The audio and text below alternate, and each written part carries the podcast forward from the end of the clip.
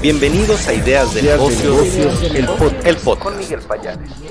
En la información más relevante del mundo de los negocios de este 23 de marzo están las siguientes noticias. La planta de Mars en Querétaro cumple 27 años. El nuevo aeropuerto internacional de Felipe Ángeles representa oportunidad para movilidad de los mexicanos, dice la Concanaco Servitur México. Banorte convocará a todos los mexicanos a recuperar Banamex. Se realizará transmisión del Women President Organization de la Bolsa Mexicana de Valores. Revelarán FinTech ganador al premio Objetivo FinTech 2021 de Vector. Se realizarán mañana los premios Ganar, Ganar de este 2022 nosotros en Ideas de Negocios, ahí estaremos. Oracle lanza tienda concepto, una experiencia punta a punta que acerca a la innovación vinculada con el retail. Yara busca a los mejores cafés mexicanos, ya le platicaremos más. Soriana Fundación y Oral B se unen por un México con salud bucal. IBM lanza servicio que facilita la protección de los datos críticos sin importar en qué lugar se encuentran. Essity avanza en Latinoamérica con productos y servicios líderes que cuidan lo esencial, la salud y la higiene de las personas. Autoridades del IFT conocen el laboratorio de innovación 5G de AT&T México.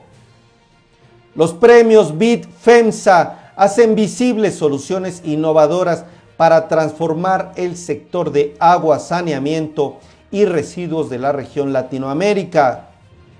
Bayer se une a la campaña Run Blue del activista Mina Yuli que correrá 200 maratones para combatir la crisis de agua. En las noticias internacionales, Lamborghini puede absorber la pérdida de ventas en Rusia a través de otros mercados, dice su director general, su CEO. En la entrevista hoy, Fernando Martínez, director para las Américas de OSL.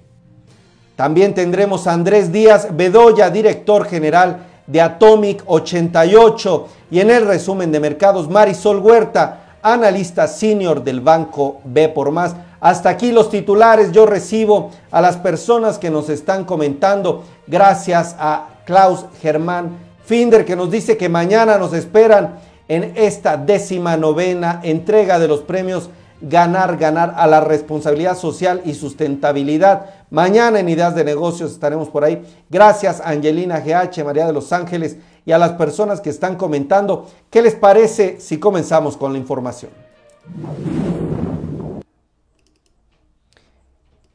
La planta de Mars en Querétaro está cumpliendo 27 años de presencia en nuestro país. Bueno, desde ahí se fabrica el alimento que mantiene con vida a las mascotas de una manera sana, de una manera feliz. Bueno, millones de mascotas reciben alimento de marcas como Pedigree, como Whiskas.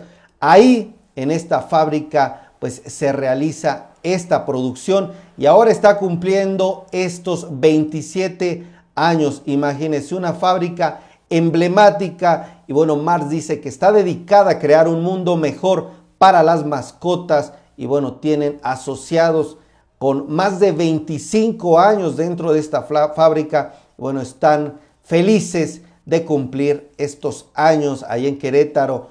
Toda una familia. Mars es una empresa pues familiar que tiene presencia en diversos países. Y bueno, ahora está aquí en Querétaro ya desde hace varios años, pues cumplen 27 años. ¿Qué le parece?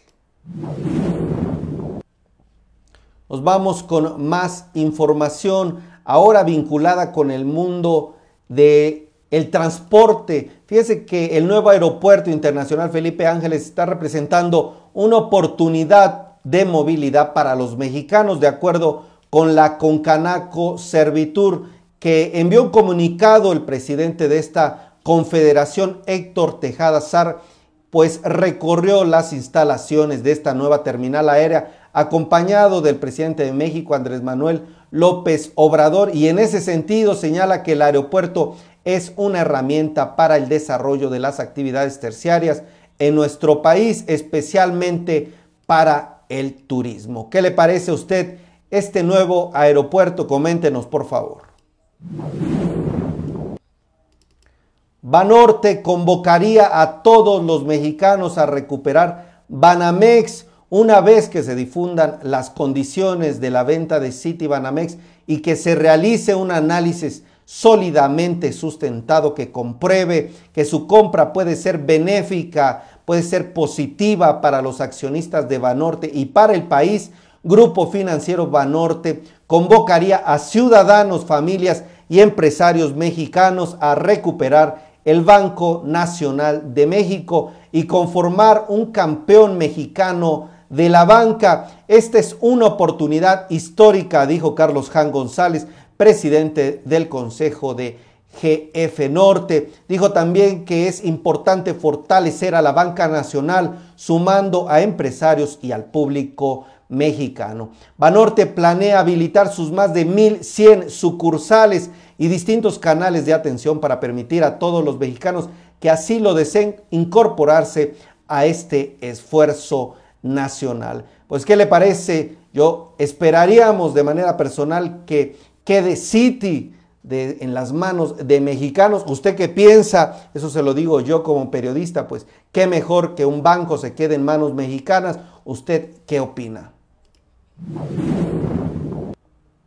La Bolsa Mexicana de Valores está informando que transmitirá el encuentro Women President Organization este próximo 24 de marzo a las 10:15 de la mañana. Se dará un timbrazo ahí en la Bolsa Mexicano de Valores en este evento que se darán cita con 17 mujeres líderes empresariales de todo el mundo con el objetivo de intercambiar sus experiencias y también dar consejos de liderazgo dentro de los corporativos. Estarán presentes Gina Díez Barroso, fundadora y directora general de DR Holdings, Claudia Jáñez, consejera independiente del Grupo Bolsa Mexicana de Valores, también Camille Bones, CEO de Woman President Organization. Ahí estarán en la bolsa, repito, marzo 24 a las 10 de la mañana con 15 minutos, es decir, mañana estará la bolsa dando este importante timbrazo.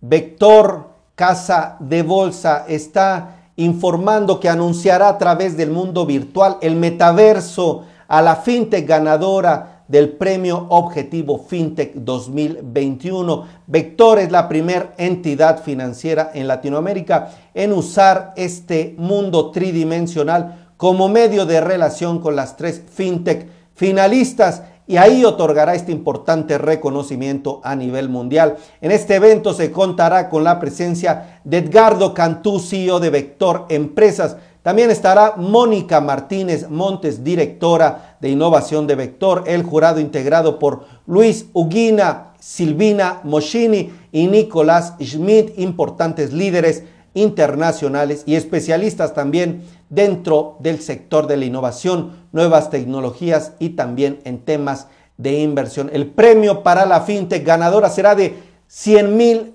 dólares y además tendrá la oportunidad de una posible alianza con la casa de bolsa Vector. La cita es este próximo miércoles 6 de abril de este 2022 a las 9.30 de la mañana por el mundo del metaverso Vector, pues ya le haremos llegar esta información importante. Vector Casa de Bolsa está realizando este evento ahora a través del metaverso. ¿Qué le parece? Agradezco a las personas que están comentando. Gracias, Klaus, Logos Creativo, Josefina, Elia Ríos, querida Elia, bienvenida y también a Adriana, gracias por estar aquí. Pues díganme qué les parece esta información. La empresa Yara está informando pues de una búsqueda importante que está realizando en nuestro país. Este corporativo, esta firma, está buscando a los mejores cafés mexicanos La compañía dice que como parte de Yara Champion Program Coffee 2022 está buscando y reforzando su compromiso para continuar brindando apoyo a los cafeicultores mexicanos que mediante la adaptación de prácticas agrícolas y un toque de innovación están generando mejores cafés de especialidad aquí en México. En las últimas cinco ediciones, este programa de Yara ha impactado a casi 400 agricultores, teniendo un 27% de participación de mujeres. Pues si eres productor de café, Yara te está buscando esta compañía de innovación. Búscala, contáctala en redes sociales porque puede hacer un cambio importante en tu negocio. Oracle está lanzando la tienda, una tienda concepto, una experiencia punta a punta que acerca la innovación hacia el retail. A medida que la exigencia de los consumidores está cambiando, pues Oracle está adaptándose a los negocios de manera rápida. Así están haciendo la tienda concepto Oracle que busca con esta propuesta representar y mostrar buenas prácticas de mercado en un viaje conectado de extremo a extremo y aplicado a la realidad del retail. La tienda se creó para demostrar todo el potencial de las soluciones de Oracle y las de su ecosistema, cómo trabajan en conjunto, qué están haciendo. Bueno, Oracle está presentando esta tienda en donde podremos conocer cada vez más las aplicaciones de todo lo que están haciendo como compañía, cuál es la innovación, cuáles son los, las propuestas, los cambios que están presentando como firma multinacional. Pues ahí está la información. ¿Qué les parece este tipo de acciones de empresas como Oracle. Soriana Fundación y Oral B se están uniendo por un México con salud bucal a través del cual realizarán jornadas de prevención. Ambos corporativos estarán realizando estrategias para la incorporación de hábitos de cuidado y prevención mediante capacitaciones y otras acciones como parte de sus estrategias para continuar impactando a los mexicanos. ¿Qué le parece?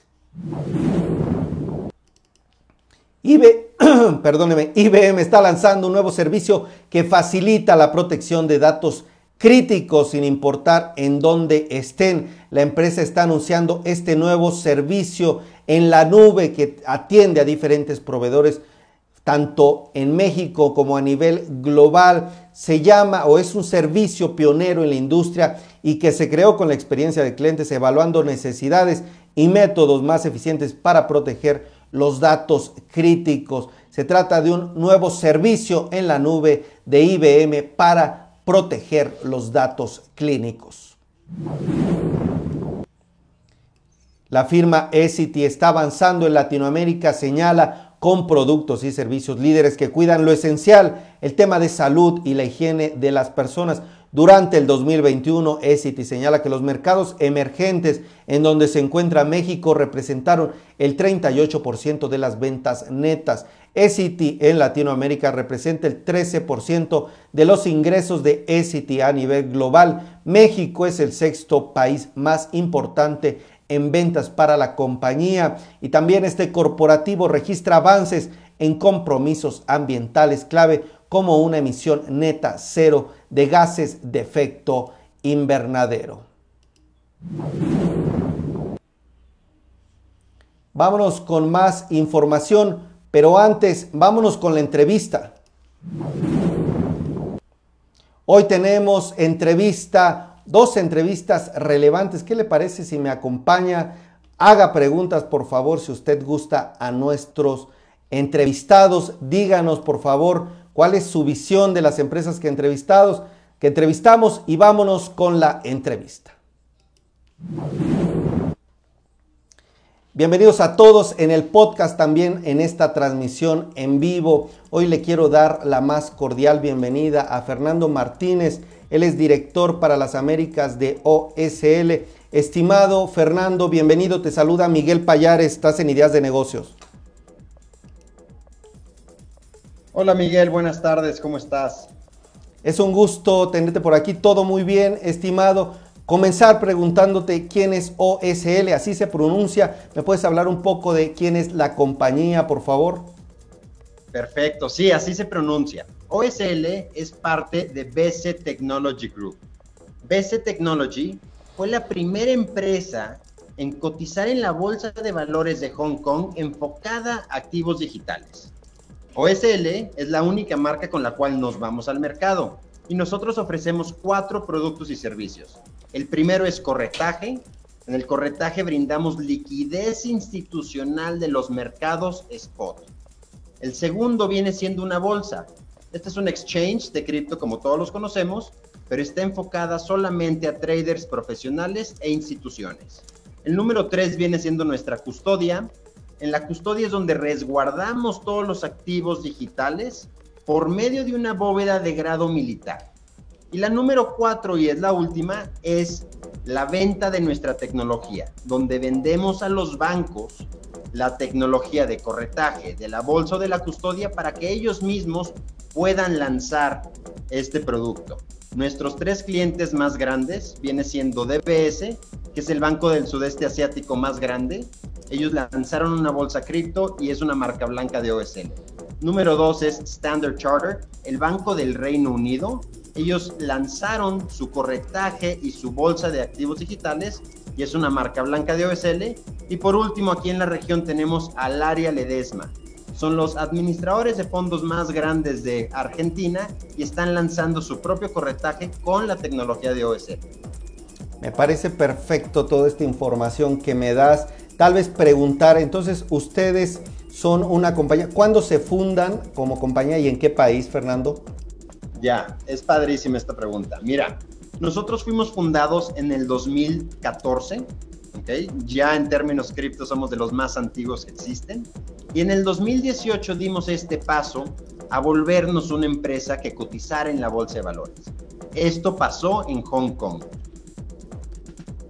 Estamos hoy en día no solamente en Hong Kong, tenemos oficinas en Singapur, en Australia, presencia en Filipinas, una oficina en el Reino Unido y desde hace dos años ya estamos aquí en el continente americano.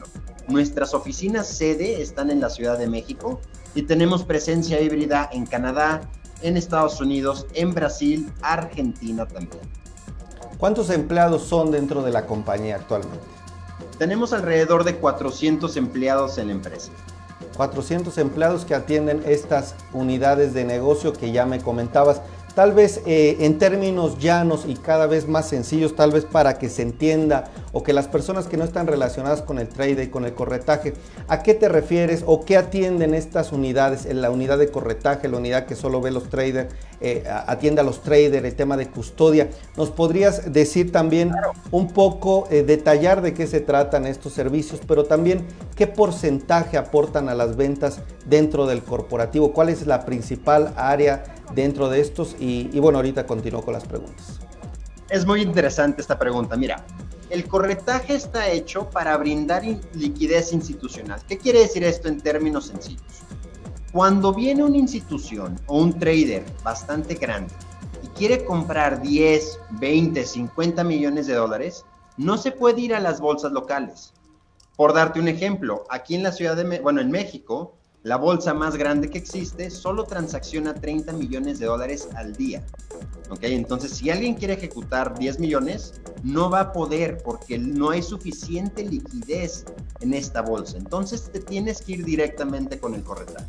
¿El corretaje cómo funciona? OSL toma el riesgo de esa liquidez, el riesgo de esa orden yo te lo vendo a ti banco, te lo vendo a ti trader y nosotros nos quedamos con ese corto o largo donde tenemos que establecer ciertas estrategias dentro del mercado para salirnos de nuestro riesgo. Para que nos demos una idea, el corretaje transacciona al mes entre 4 mil millones de dólares a 10 mil millones de dólares. ¿Ok? Ahora, en la bolsa, la bolsa viene siendo para ejecuciones más chiquitas. Las bolsas son para ejecuciones chicas y con más frecuencia. ¿Ok? Ahora, aquí los volúmenes llegan a ser entre 100 a 300 millones de dólares al día. ¿Ok? Ambos productos están destinados para distintas estrategias de trade. Esto depende de las necesidades de cada uno de nuestros clientes. Y luego la custodia. La custodia en realidad funge como el la pilar de nuestras operaciones, donde todos los balances de nuestros clientes del corretaje o de la bolsa están custodiados bajo las bóvedas de grado militar de OSL que aparte tienen un seguro tradicional. ¿Qué quiere decir esto? Aseguradores como Zurich y Lloyds nos cubren contra hacks, contra robos o contra extravíos. Entonces los fondos de los clientes siempre permanecen con esta cobertura que les da la tranquilidad de que pueden dejar sus balances con nosotros. ¿Ok? Y luego, ya por último, el, la venta de nuestra tecnología, como te lo mencioné, aquí lo que hacemos es les brindamos las herramientas a las instituciones financieras que quieran empezar a ofrecer este producto hacia el mercado. Creo que muy claro y ahora tal vez en porcentajes preguntarte cómo está dividido a, a nivel global el aporte de estas tres divisiones. Claro, es, mira, empezando por el corretaje y la bolsa siempre van a ser los más grandes. ¿ok? En volúmenes tienen más o menos el 90% del volumen. Lo que es la tecnología, esto lo manejamos como un negocio aparte. Lo que es directamente al consumidor, ¿verdad? Que es corretaje, la bolsa o la custodia, los dos más grandes va a ser corretaje y la bolsa. La custodia no hace nada de utilidad. ¿Ok? Y se va más o menos 50 y 50 entre corretaje y la bolsa. ¿ok? Ahora, ¿por qué la tecnología la vendemos aparte y lo vemos como una unidad de negocio completamente aparte? Porque aquí nosotros tenemos una participación de todas las utilidades que estos bancos llegan a vender. Entonces, como te puedes imaginar, muchas veces llegan a superar los volúmenes incluso de OSL. Perfecto, entonces me va quedando claro una empresa, si entiendo bien y corrígeme por favor, de Hong Kong, una empresa que está en México. ¿Desde cuándo están aquí en el país? Aquí en México llegamos hace dos años y medio, ¿ok? Y empezamos a operar solo con el corretaje. Hace cuatro meses ya aperturamos el resto de los productos para todo el continente. Perfecto, para todo el continente. Y me decías, no escuché bien, ¿la oficina que tienen, tienen oficina aquí en México o solo en Canadá? Tenemos oficina en México, aquí está nuestra sede. En la Ciudad de México, estamos en Polanco. Y tenemos presencia híbrida en Canadá, en Estados Unidos, en Chicago, en Argentina, tenemos en Buenos Aires y también en Brasil tenemos en Sao Paulo. ¿Por qué? Si nos damos cuenta, los mercados más importantes de todo este continente van a ser los que ya te mencioné y agregándole Colombia. Ahora, de estos seis mercados, ¿cuáles son los que más destacan? Viene siendo Estados Unidos y Brasil. ¿Por qué? La participación y el volumen de transacciones en mercados capitales aquí superan lo del resto del continente. En Brasil, lo que viene siendo la bolsa ha sido algo que siempre ha impulsado a la economía local.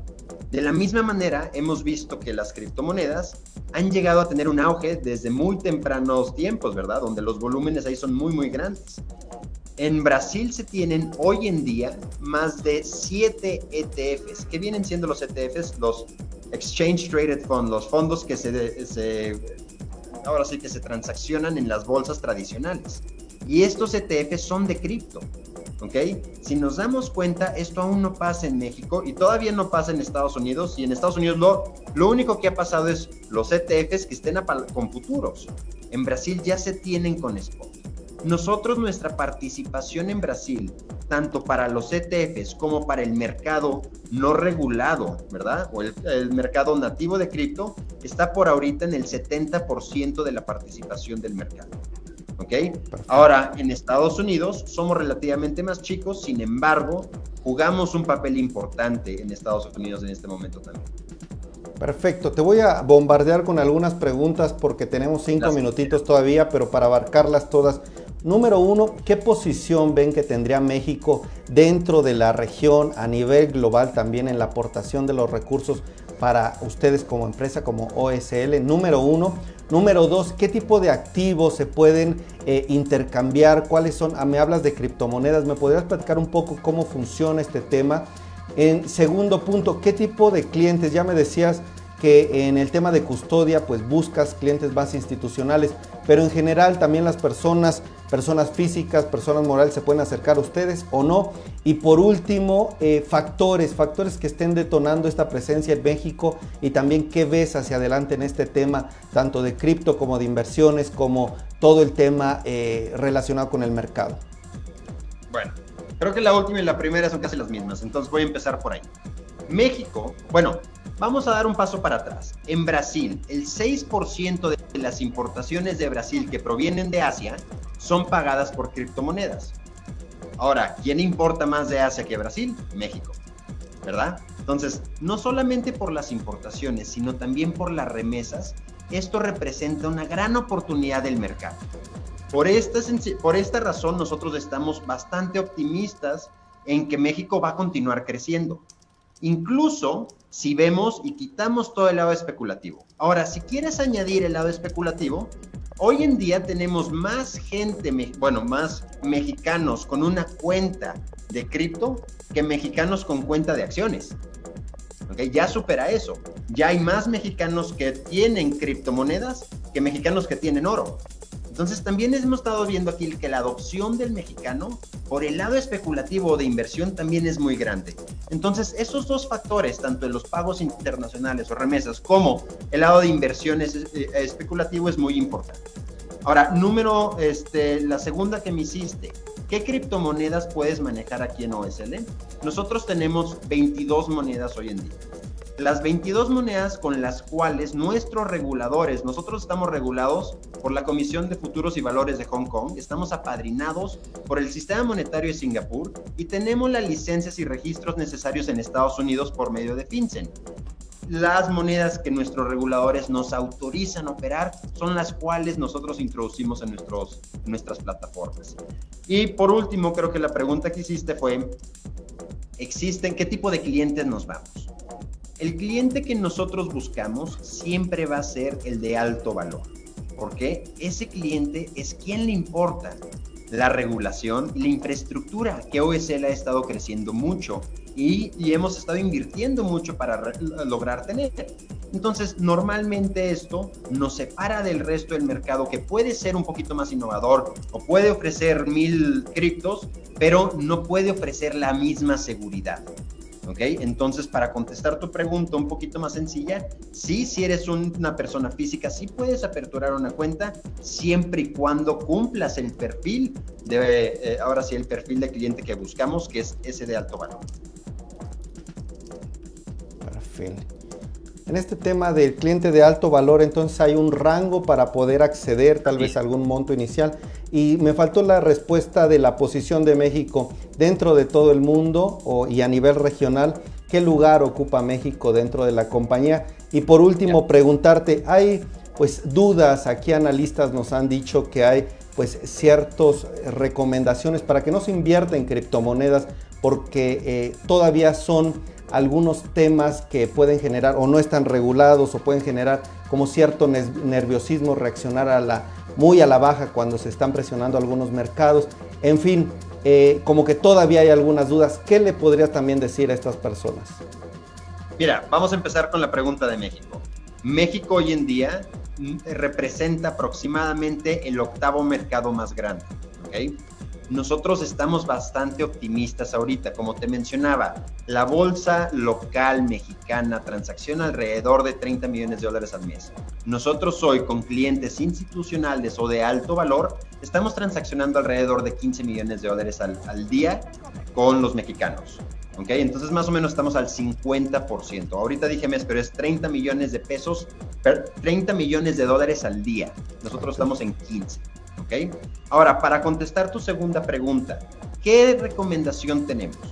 Primero que nada, la diversificación es muy importante, ¿ok? Si vemos nosotros la capitalización de los activos digitales, hoy en día está en el 1.9 billones de dólares, en términos de inglés, trillones de dólares. Esto viene siendo más grande ya que México, que Canadá y que Brasil, si los comparamos con su Producto Interno Bruto. ¿okay? Entonces, ya cripto hoy en día no es chico, ¿okay? ya ha crecido mucho. Y si vemos el crecimiento Dentro de los últimos cinco años, el crecimiento ponderado anual, cada año viene siendo del 107%. ¿Qué quiere decir esto? Que cada año dobla ese, ese volumen, o bueno, ese valor de mercado. ¿Ok? Entonces, si te das cuenta, ¿cuál ha sido el tipo de activos o la clase de activos que te ha dado ese rendimiento por los últimos cinco años? No hay muchos. Con este tamaño y esta liquidez tampoco hay. ¿verdad? Pero lo importante de esta industria es que te llegues a diversificar. ¿Qué quiere decir esto? Que no pongas todos, ahora sí en términos coloquiales, todos tus huevos en una canasta. Porque, por ejemplo, Bitcoin el año pasado a este año no ha subido nada. Hace exactamente un año estábamos en 41 mil dólares por Bitcoin, ahorita estamos en 43, ¿verdad? No es mucho. Entonces dices, bueno, ¿dónde está ese rendimiento? Viene en la diversificación. Ethereum, que es la segunda criptomoneda más grande, ha subido más de tres veces de valor. ¿Ok? Entonces, recordemos siempre, el riesgo es igual a retorno. Entonces, cuando estás diversificando, ¿qué tienes que hacer con tu portafolio? Poner el porcentaje más grande en lo que más tenga volumen, en lo más líquido que viene siendo Bitcoin, y el resto de tu portafolio distribuirlo de una manera muy este, disciplinada con el resto de los activos que te pueden llegar a dar ese rendimiento más grande. Ahora, claro, pueden llegar a bajar mucho más, ¿verdad? Pero no te va a arrastrar todo tu portafolio. Y por el lado de las regulaciones, entiendo, ¿verdad? Pero ya no estamos hace cinco años, ¿verdad? Hace cinco años sí no existía ninguna regulación. Hoy en día, como ya te, mencioné, nosotros estamos regulados por la Comisión de Futuros y Valores. Estamos apadrinados por sistemas monetarios. ¿verdad? Está, es, ya existe esta infraestructura que logra otorgar inversionista y a los Fernando Martínez, director para las Américas de OSL. Te agradezco muchísimo porque no solo conocimos más de la compañía, de la presencia o de la posición que tiene México dentro de ustedes, de sus líneas de negocio, de cómo están operando. Eh, buscaremos más información sobre ustedes. Los invito a que sigamos conversando sobre este tema que está generando pues mucha... Eh, mucha conversación en redes y te espero pronto aquí en Ideas de Negocios. Que, tengan, que tengas muy buena noche. Gracias, hasta luego, igualmente. ¿Qué les pareció amigos? Una entrevista muy importante aquí en Ideas de Negocios, hablando de criptomonedas y bueno, una firma como OSL que nos está dando pues información relevante. ¿Qué le parece si me acompaña ahora con nuestra siguiente entrevista? Bienvenidos a todos los que me escuchan a través del podcast. Mi nombre es Miguel Payares. Les doy la más cordial bienvenida. Y bueno, hoy tenemos una segunda entrevista aquí en Ideas de Negocio. Está conmigo Andrés Díaz Bedoya. Él es director general de Atomic 88 y a quien le pido, eh, creo que no vemos su cámara. Si, si está por ahí, estimado Andrés, ¿me escuchas? Bueno, bueno. Hola Miguel, ¿cómo estás? Está prendida mi cámara, no sé Listo, ya te estamos viendo. Ah, perfecto. ¿Cómo estás Andrés? Bienvenido a Ideas de Negocios. Te saluda Miguel Payares y bueno, eh, preguntarte quién es Atomic 88, platícanos un poco de la compañía, dónde se fundan, cuáles son sus líneas de negocio, por favor. Claro que sí, Miguel, muchísimas gracias y gracias por la invitación. Eh, te platico un poquito, Atomic 88 somos la oficina de gestión de servicios de Grupo Alibaba en México y eh, justamente lo que hacemos es eh, proyectos de transformación digital para empresas y la digitalización de la oferta exportable de México para poder acceder a 192 países, a 26 millones de empresas compradoras que están buscando proveedores en este momento y que están volteando a ver a México, pero lamentablemente las empresas mexicanas no existimos en línea en el, para el mundo. Entonces, pues justamente Atomic 88 nace hace un par de años como una oficina que pueda apoyar la transformación digital de las ofertas de, las empresas mexicanas para que puedan participar de este crecimiento global del comercio electrónico en las exportaciones. Entonces, eh, me parece súper interesante. Ustedes son la oficina de gestión de servicios de Alibaba, este monstruo del comercio online, del comercio electrónico. ¿Ustedes forman parte de este grupo o ustedes son una unidad aparte? Eh, ¿Cómo están, digamos, de manera interna? Mira, yo eh, soy director de Alibaba.com para América Latina y aparte director de Atomic 88 porque es bastante curioso. En Grupo Alibaba no solamente se permite, sino se promueve que los empleados del grupo tengan su propia empresa que alimente el ecosistema del grupo. Entonces, como bien lo dijiste, Grupo Alibaba somos la empresa de comercio electrónico más grande del mundo por transaccionalidad. Tenemos una transaccionalidad de 1.24 trillion en inglés o billones de dólares, tres veces más grande que la transaccionalidad de la segunda empresa de comercio electrónico más grande del mundo. Y tenemos muchas unidades de negocio diferentes. Pero al llegar a México, muchas de estas plataformas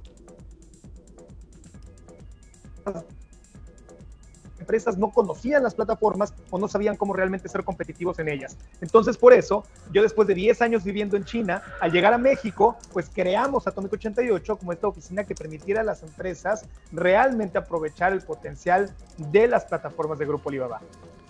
Me parece muy, pero muy interesante. Y ahora, por favor, coméntame, ¿cuál sería tu mensaje? ¿Qué se puede hacer? ¿Qué se les diría a las compañías? Creo que la información eh, de tu lado que puede ser útil para las empresas sobra. ¿Qué le dirías? ¿Cómo acceder? ¿Dónde está el potencial? Adelante, por favor. Pues mira, Miguel, te cuento. 2022, sin que México hubiera hecho mucho, parece que se alinearon los astros e hicieron de nuestro país el país más competitivo para atracción de inversión y promoción de comercio. La cadena de proveeduría en todo el mundo está totalmente rota. Primero con COVID, llevábamos viendo ya años que China iba perdiendo participación en el mercado global de exportaciones porque crearon una clase media de 700 millones de personas y entonces sus fábricas comenzaron a enfocarse en su mercado interno. Más adelante veíamos que el incremento de las barreras arancelarias a los productos chinos para su importación a América hacía que muchos compradores de la región empezaron a decir necesitamos otras alternativas de proveeduría que no sean Asia.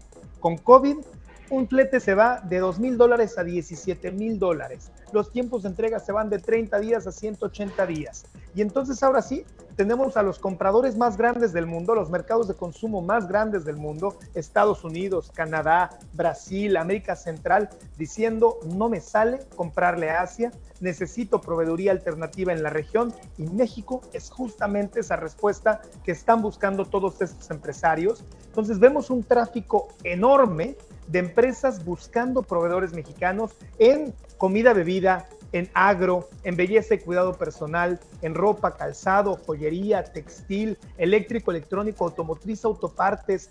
Hay muchas categorías en las que México es potencia, pero simplemente porque nosotros no conocemos estos mecanismos para llegar a consumidores finales, no hemos participado de estas plataformas. Pero este año te doy la noticia que México será el primer país de América Latina que tenga un pabellón en alibaba.com, un pabellón digital que nos permita demostrarle al mundo la calidad, precio y oportunidad que representan los productos mexicanos en el mercado global de exportaciones. México, el primer país en América Latina que tenga este pabellón. Me quedan varias dudas.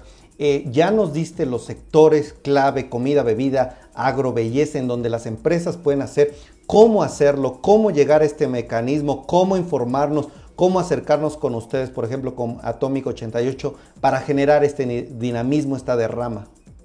Pues mira, en este momento lo que estamos haciendo es que no solamente les voy a decir, pues miren, ahí está alibaba.com, la plataforma de exportaciones más grande del mundo, súbanse y mucha suerte, sino que con Atomic 88 los vamos a acompañar en todo el proceso. Entonces, en atomic88.com, ahí en la página de internet, pueden contactarnos para que les ayudemos a montar su stand. Imagínate que alibaba.com es como una feria, la feria de comercio internacional más grande del mundo, en el que cada empresa monta un stand digital, muestra sus productos y los compradores internacionales los contactan para empezar a negociar. Bueno, lo que yo voy a hacer por las empresas mexicanas es que yo te voy a armar tu stand. Te voy a poner los fierros, te lo voy a traducir en 16 idiomas, te voy a ayudar a subir tus productos, te voy a apoyar, apoyar para que puedas digitalizar toda tu oferta exportable, tus capacidades de producción, tus fotos, tus videos, fichas técnicas, capacidades, tiempos de entrega, cantidades mínimas de compra. Todo para que puedas presentar la mejor oferta en tu stand. Y después te voy a poner un equipo que te ayude no solamente a responder a todos los interesados, sino ir a cazar compradores internacionales. Entonces, por ejemplo, si yo veo un americano que está buscando 25 mil camisetas y México es muy competitivo en tejido de punto, y veo que ya le están llegando unas cotizaciones de China, yo lo intercepto y le digo, oye, estás en Florida, eres americano, voltea a ver lo que hacemos aquí en México, el tejido de punto es de excelente calidad y con excelente precio y en dos semanas ya lo tienes en tu fábrica y entonces nos robamos compradores hacia el mercado de exportaciones mexicano. Entonces eso vamos a estar haciendo por las empresas mexicanas en todas estas categorías que te mencioné y muchas más. Así que atomic88.com, ahí en la página de internet pueden mandarnos un mensaje, hacemos un análisis de viabilidad y competitividad de sus productos en la plataforma y comenzamos a trabajar para apoyarlos a exportar. ¿Cuántas empresas están participando actualmente como compradores? ¿Cuántas esperan ustedes en el pabellón?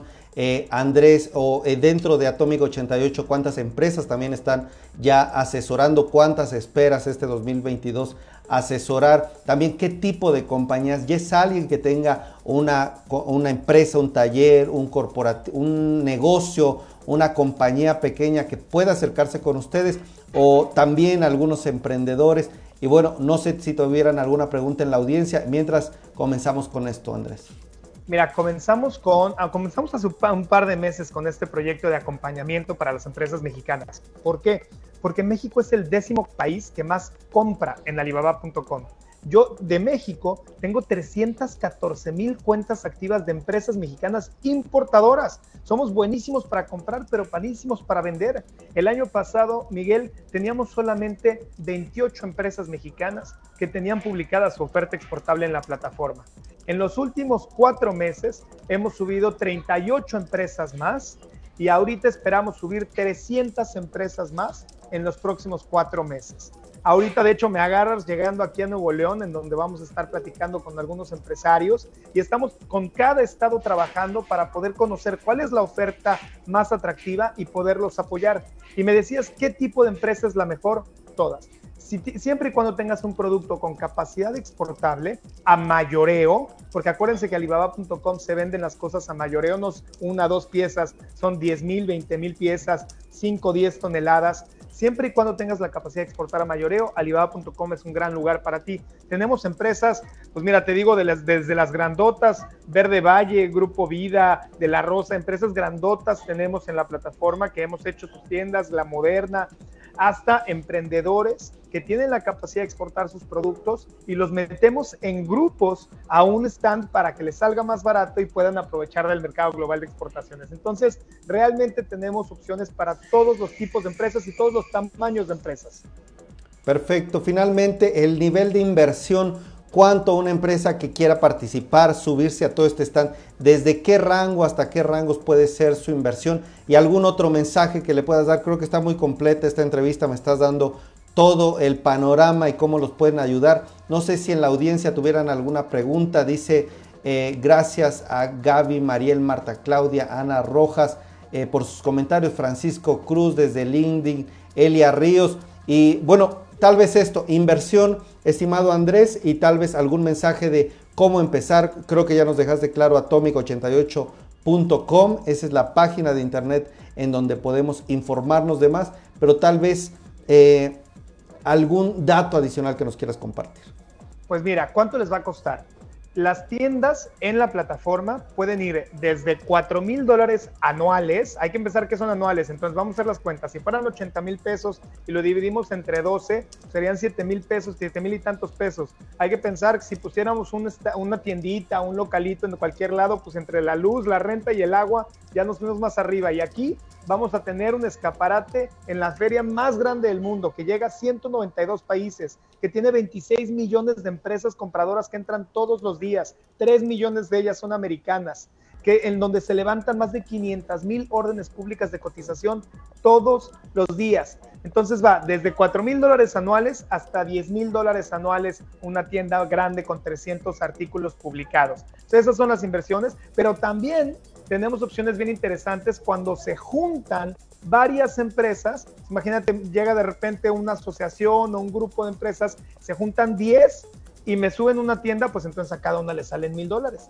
Entonces hay muchas opciones que tenemos realmente, nos adaptamos mucho para poder apoyar a todo tipo de empresarios que no se detengan por la, inversión. Si tienen un producto que puede ser competitivo en el mercado global, acérquense a nosotros y veremos la forma de apoyarlos a subirse a la plataforma. Entonces, ese es mi mensaje principal, que no se detengan en, este momento pensando en las barreras. No, es que yo no puedo exportar por esto. No, es que yo no tengo esto. Vamos a utilizar estas herramientas que nos permiten llegar al mundo entero y vamos a creérnosla que los mexicanos podemos llegar al mundo entero con nuestros productos. Te cuento rapidísimo, Miguel. hace dos años le hicimos un pabellón a Estados Unidos. Subimos 1.500 empresas americanas. Algunas de ellas son chinos que montaron una empresa en Estados Unidos para no perderse el juego porque saben que los americanos ya no le quieren comprar a los chinos. Algunos otros son emprendedores americanos. Pero ¿sabes cuáles son las empresas más grandes que subimos? Comercializadores de productos mexicanos. ¿Quién crees que es el primer vendedor de aguacate en alibaba.com? Los americanos. De berries, de nuez pecana. México produce el 51% de la nuez pecana del mundo. Pero ¿quién la comercializa? Los americanos. Los americanos están comercializando la varita de México de México, el Onix de México. ¿Sabes qué? Hay 2.300 proveedores de tequila en alibaba.com. Solamente seis de ellos son mexicanos. Muchos de ellos son americanos y son los que más están vendiendo. Entonces, ahorita es el momento en el que los mexicanos debemos de creérnosla y saber que podemos llegar a los mercados internacionales sin tener que pasar por intermediarios y que los beneficios se queden aquí, que la derrama se quede aquí, que la transferencia de tecnología se quede aquí, que es lo que estamos buscando. Totalmente de acuerdo. Este pabellón, ¿en qué temporada se realiza? Y tal vez eh, mi última pregunta es, aquellos que no tienen un producto que pueda ser de exportación, ¿qué les recomendarías para irse metiendo dentro de este tipo de negocios de plataformas? Pues mira, eh, el pabellón se va a crear en el momento en el que se suba a la tienda 300. En ese momento se abre el pabellón, va a haber un alibaba.com diagonal México y va a ser el primer país de América Latina, el decimotercer país del mundo que tenga su propio pabellón. Ahorita estamos trabajando muy duro con todos los estados para poder subir muchas empresas con mucho potencial. ¿Y qué pasa con las empresas que tienen un producto pero dicen es que no sé siquiera si podría exportarlo? Para nuestra para Alibaba.com, uno, tienes que tienes la capacidad de crecer y crear economías de escala en la producción de tu bien. Si puedes hacer eso, entonces muy probablemente puedes exportar. Y ahorita no te estreses tanto por los permisos y regulaciones para 192 países. Vamos poco a poco. Vamos entendiendo a través de la data que nos genera la plataforma qué mercados son buenos. Yo, por ejemplo, subo tu producto y yo te puedo decir, mira, nos están dando clic de Colombia, nos están dando clic de Rusia, de Italia, de Emiratos Árabes y a partir de esa información vamos viendo cuáles son los siguientes pasos para tener los permisos y regulaciones necesarios para llegar a esos países. Pero la responsabilidad del exportador mexicano es dejar su, su producto en el puerto de salida y el importador es el que importa el producto desde el puerto de salida de México. Entonces, siempre y cuando tengas un buen producto de buena calidad, demandado en el mercado internacional, que tengas la capacidad de generar economías de escala para poder enviar eh, a mayoreo, entonces estás listo para subirte a Alibaba.com. Me da muchísimo gusto haberte tenido aquí, Andrés Díaz Bedoya, director general de Atómico 88, porque creo que este tipo de contenidos, este tipo de entrevistas contribuyen a generar una derrama económica, un crecimiento para el país, para impulsar a las pequeñas, medianas, grandes empresas y bueno, esperemos que este pabellón lo antes posible, pues la empresa número 300 en México forme este alibaba.com diagonal México, que ahí se pueda generar toda esta venta, esta interacción económica entre diferentes países y excelente que firmas como la tuya, Atomic 88, estén interactuando con empresarios mexicanos y los estén ayudando para crecer. Te mando un fuerte abrazo, te invito Andrés para que estemos dialogando ya cuando se haga este pabellón, que sigamos difundiendo en redes sociales toda esta información y bueno, que tengas muy buena noche. 100%, aquí estaremos, te iremos contando cómo nos va y ya cuando estemos exportando también muchos productos mexicanos, te voy a venir a contar qué también nos va a estar yendo, porque mira, yo desde ahorita te lo digo, México, ahorita es el 180 que más vende a través de plataformas digitales, pero en unos tres años vamos a estar en el top 10 de los principales exportadores a, a través de plataformas digitales y aquí te lo voy a venir a contar. Muchísimas gracias por la invitación, muchas gracias por apoyarnos, a que más mexicanos se enteren que estas oportunidades existen y que tenemos la posibilidad de realmente liderar el mercado global de exportaciones. Te lo agradezco enormemente y estaremos en contacto. Fuerte abrazo, Andrés. Buenas noches. Hasta luego. ¿Qué les parece? Ahí están algunas ideas de negocios para ustedes donde se puede crecer. Vámonos con más información vinculada con las empresas.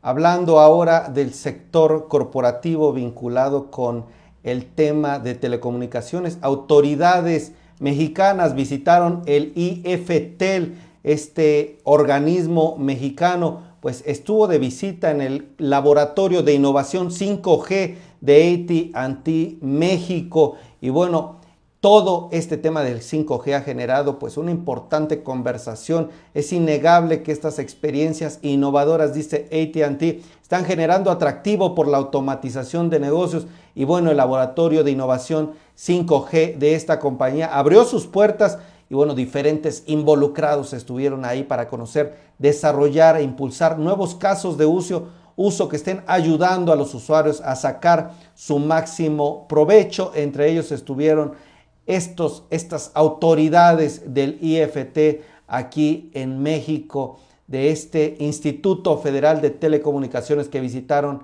este laboratorio. ¿Qué le parece? La empresa Bayer se está uniendo a la campaña Run Blue de la activista Mina Guli que correrá 200 maratones para combatir la crisis de agua. Este corporativo se está sumando, ya que dice que el agua es vida, es esencial para todos. Y bueno, Bayer quiere ayudar a abordar la crisis de agua y se está uniendo a esta campaña como socio. Cada uno de nosotros dice está invitado a participar y a correr. Actualmente hay unos 2.200 millones de personas que no tienen acceso al agua y bueno, por eso Mina Yuli correrá aproximadamente 200 maratones en todo el mundo. Pues Bayer está buscando contribuir a este tema del cuidado del agua.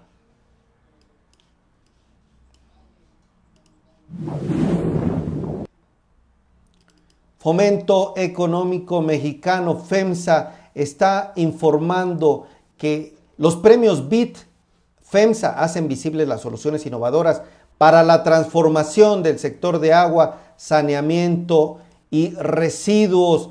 Todo esto en la región latinoamericana. La innovación dentro del sector de agua es uno de los puntos clave para FEMSA y bueno, los ganadores de los premios BIT FEMSA se llevarán 10 mil dólares con dos galardonados aquí en México y uno en Colombia. Fundación FEMSA sigue trabajando para apoyar tipos, este tipo de proyectos innovadores y a los emprendedores interesados en estos temas.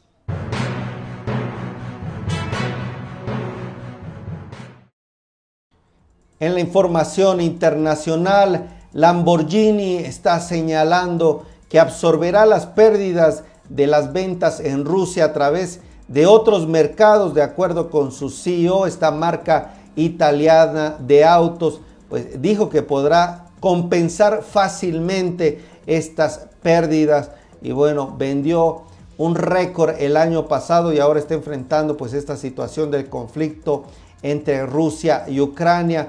En una conferencia de prensa el CEO de la firma dijo que los automóviles que han planeado producir para Rusia este año pueden ser fácilmente absorbidos por otros mercados. Esta es la información internacional del sitio Business Talk One. Acompáñame ahora con Marisol Huerta, analista senior del Banco B por Más, que nos habla de la situación de los mercados. Thank you. Hola, ¿qué tal Miguel? ¿Cómo estás? Buenas tardes, buenas tardes a todo el auditorio. Bueno, pues el día de hoy comentándoles cómo les fue a los mercados financieros. Cerraron en terreno negativo. La situación por el tema de la presión de los precios del el petróleo sigue siendo un tema eh, dentro de las operaciones financieras. Hoy alcanzaron nuevamente niveles de 111, 114 dólares eh, y bueno, pues hay previsiones que incluso nuevamente lo ven hasta arriba de los 120 dólares por barril. Esto pues estaría presionando el tema inflacionario en una situación eh, donde, pues bueno, con el entorno bélico estamos cumpliendo prácticamente un mes. Esto inició el 24 de febrero y bueno, pues la situación se ve incluso detenida. Hoy el presidente de Ucrania eh, eh, Volodymyr Zelensky señaló, le pidió a Estados Unidos que, que, fuera un poco más duro porque incluso cree que las cosas estaban siendo flats y esto pues estaba generando pues también mayor tensión. En unos momentos más, eh, bueno, eh, Joe Biden va a tener una reunión con el grupo de los siete y se esperaría que de alguna manera hicieran algunos señalamientos, algunos pronunciamientos que destacaran, sobre todo pues por la situación y cómo, cómo la están viviendo a nivel general. por su parte, mientras esto sucede, ya Estados Unidos hizo una acuerdo con Inglaterra, sobre todo para eh, establecer, eliminar un poco de aranceles en algunos productos, en algunas materias primas como es el, el aluminio y el acero. Entonces, bueno, pues en general lo que sigue eh, existiendo en el entorno es esta presión de materias primas que estaría generando presiones inflacionarias y bueno, pues es en donde está estancada la situación. Y como te comento, pues bueno, eh, se esperaría algún pronunciamiento, quizá medidas más duras, como lo está pidiendo el presidente de Ucrania. Lo único que se tiene hasta el momento es que eh, algunos representantes de Estados Unidos ya señalaron que Rusia está cometiendo crímenes de guerra, que está atacando hospitales, que está atacando escuelas y bueno, pues esto a lo mejor podría ya tomarse otro tipo de, medidas. También se comentó, sin confirmarse, que estaban llegando ya algunas tropas por parte de la OTAN a, Ucrania. Esto podría ser, ellos señalando que, es en un tema de apoyar y, de paz, pero también se señala que puede ser a lo mejor un tipo de endurecimiento. Entonces, bueno, el entorno está muy volátil, sigue muy incierto y bueno, pues eso se reflejó hoy en los mercados financieros, en donde te comento que el Nasdaq retrocedió 1.32%, nuevamente una caída fuerte, el Standard Poor's 1.3% y el Dow Jones también 1.3%. Los mercados en México, el, el IPC la Bolsa Mexicana, 1% retrocedió y el FTSE de Viva también retrocedió cerca de 1%. Eh, muy atentos del escenario internacional y bueno, pues como te comentaba ahorita en la parte corporativa, solamente se destacan los movimientos que hubo al estar subiendo nuevamente el precio del petróleo, las empresas energéticas fueron las que se vieron impulsadas por, por esta situación de, que pues podríamos tener mayores niveles eh, y nuevamente los sectores afectados son aquellos que, que tienen un impacto directo como son la parte de las aerolíneas o la parte de, eh, en la parte de, servicios que pudieran verse este, afectados por esta situación. Y bueno, pues eso fue el escenario el día de hoy en los mercados, Miguel. Eh, nos vemos el día de mañana y que tengan todos linda tarde. Gracias a Marisol Huerta, una de las principales expertas del sector financiero que nos habla de estos importantes tópicos bursátiles. Vámonos a la parte final de este informativo y agradecer a las personas que estuvieron aquí comentando.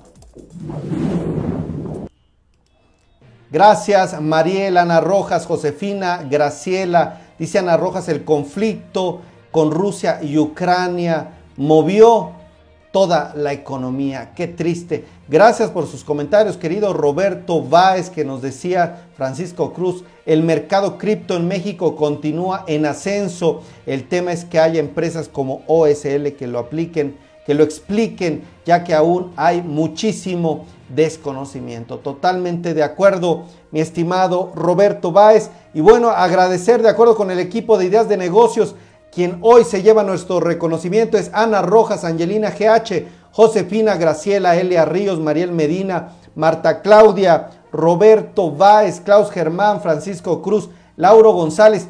¿Quién sigue aquí acompañándonos? Déjenos el número 2 para despedirnos. Gracias Marta Claudia, gracias Ana Rojas. Pues así concluimos Ideas de Negocios, este espacio informativo que busca contribuir con la educación financiera, hablar de temas diferentes a los que estamos acostumbrados en medios tradicionales, hablar de negocios corporativos, finanzas, economía, inversiones y todos los días lo esperamos aquí en punto de las 7 de la noche con más y muchas más ideas de negocios. Agradezco Gaby Medina que nos acompaña hasta el cierre, Eric Rafael, Mariel, gracias Lauro González, Ana Rojas, todos Tengan muy buena noche y nos vemos. Mañana no tenemos programa, estamos desde Ganar, Ganar, le traemos la información. Nos vemos el viernes con más y muchas más ideas de negocios.